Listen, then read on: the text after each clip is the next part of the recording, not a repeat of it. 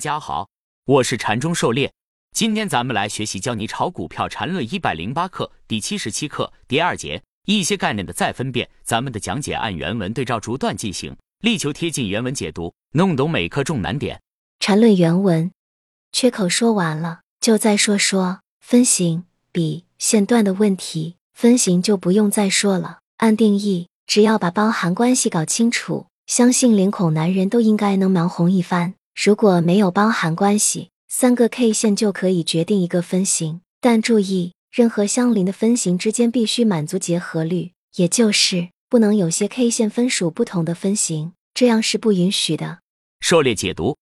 K 线合并以及分型的识别，这是最基本的了。前面六十二课有过详细讲解。第六十二课分型比喻线段，很多人不明白 K 线合并的规则，自己去好好看明白。这里需要强调一下结合律。R 加 B 加 C 等于 R 加 B 加 C，结合律强调的是不能共用，但至于怎么结合，这个就需要根据具体情况来选择。在识别分型画笔的时候，这点很关键。比如上面这幅图，标出分型来，蓝色圆圈是可能的顶分型，绿色方框是可能的底分型。这里应该有很多不同的画法，就是对结合律的不同应用，这样就会让人很费解，因为我们事先不知道按照哪种结合是最优的。比如按照顺序来进行识别。图上两种分型都是按照顺序来识别的，由于结合的不当，有可能就错失了一些关键的分型。而我们都知道，画笔的关键是笔两端的顶底分型，这里最终成笔的分型就是上图识别到的三个分型，而按照顺序识别的方法，有可能就错失它们中的某个。缠论原文，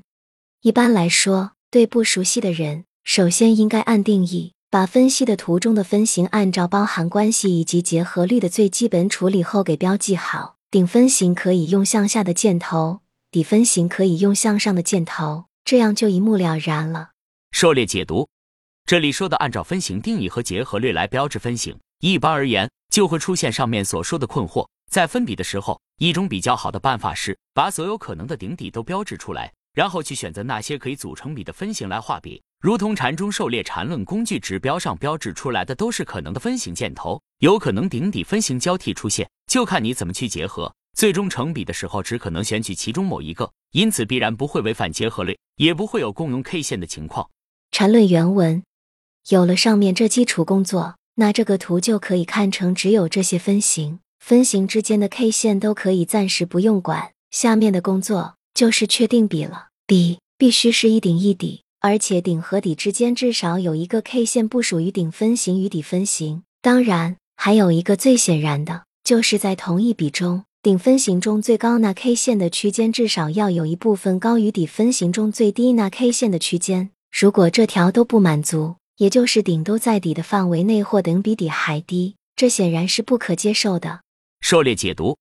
我们标志出分型是为了画笔，也就是确定一笔两端顶底分型的过程。阐释这里说的是一个简化版的过程，暂时不考虑分型之间的 K 线，因为这里忽略了一些成笔的细节问题。忽略了分型之间是否有 K 线，是否能够成笔，这些是必须要考虑的。因此，我们在按照阐释下面步骤分笔的同时，最终成笔与否，还是要以成笔的充分条件为依据。下面过程只说了分型的选取问题。一旦确立了选取的顶底分型，假如分型之间无 K 线，要否定掉这一笔。同样，如果出现分型包含甚至顶比底还低的情况，也是不能成笔的。这都是在选取分型的同时需要考虑的事情，只是下面的描述没有提及。禅师此处已经强调，禅论原文，因此在确定笔的过程中，必须要满足上面的条件，这样可以唯一确定出笔的划分。这个划分的唯一性很容易证明。假设有两个都满足条件的划分，这两个划分要有所不同，必然是两个划分从 d m 负一笔以前都是相同的。从 d m 比开始出现第一个不同，这个的 n 可以等于一，这样就是从一开始就不同。那么 d n 负一比结束的位置的分型，显然对于两个划分的性质是一样的，都是顶或底。对于是顶的情况，那么 d n 比其底对于两个划分必然对应不同的底分型，否则这比对两个划分就是相同的，这显然矛盾。由于分型的划分是唯一的，因此这两种不同的划分里，在 d n 比对应的底分型，在顺序上必然有前后高低之分，而且在这两个底之间不可能还存在一个顶。否则这里就不是一笔了。狩猎解读，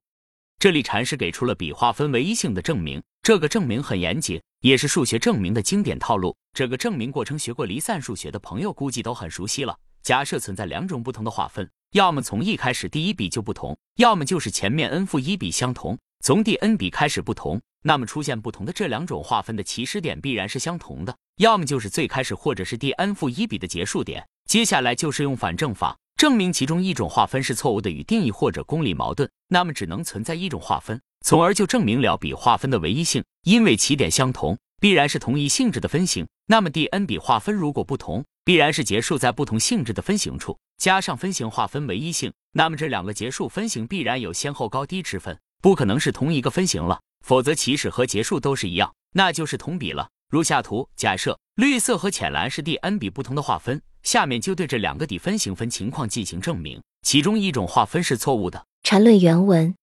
如果前面的底高于后面的底，那么前面的划分显然是错误的，因为按这种划分，该笔是没有完成的。一个底部经过一个顶后，就有一个更低的底，这是最典型的笔没完成的情况。狩猎解读：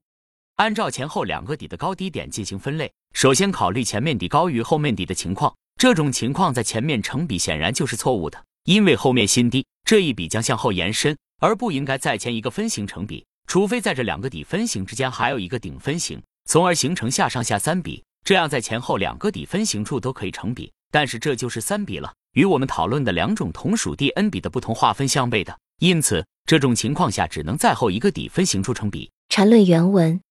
如果前面的底不低于后面的底，那么如果在下面一个顶分型出现前，如果有一个底分型低于前面的底，那么这两种划分都是不正确的，所划分的笔都是没完成的。如下面一个顶分型出现前没有一个底分型低于前面的底，那么下面一个顶分型。必然高于前面的底，因此前面的底和这个顶分型就是新的 n 正一比，因此 d n 笔和 d n 正一笔就有了唯一的划分。这个 d n 笔开始有不同划分相矛盾。狩猎解读：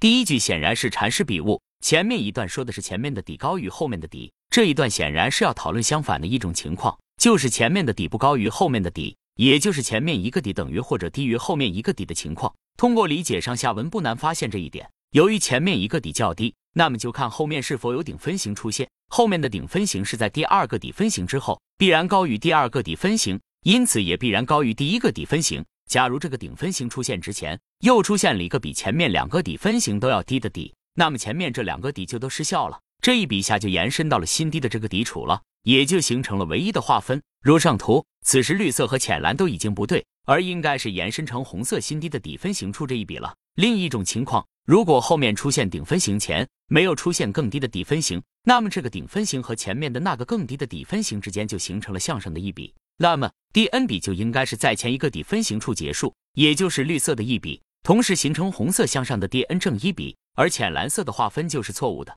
从而证明了 d n 笔划分的唯一。如下图所示，d n 笔划分唯一性得到证明，那么整个笔的划分唯一性证明也就完成了。为什么呢？因为第 n 笔唯一性证明了。就又回到了同一起点，后面的唯一性重复这个证明，就得到整个笔划分唯一性的证明了。缠论原文：关于 d n 负一笔结束的位置的分形式底的情况，可以类似去证明。综上所述，显然笔的划分是唯一的。狩猎解读：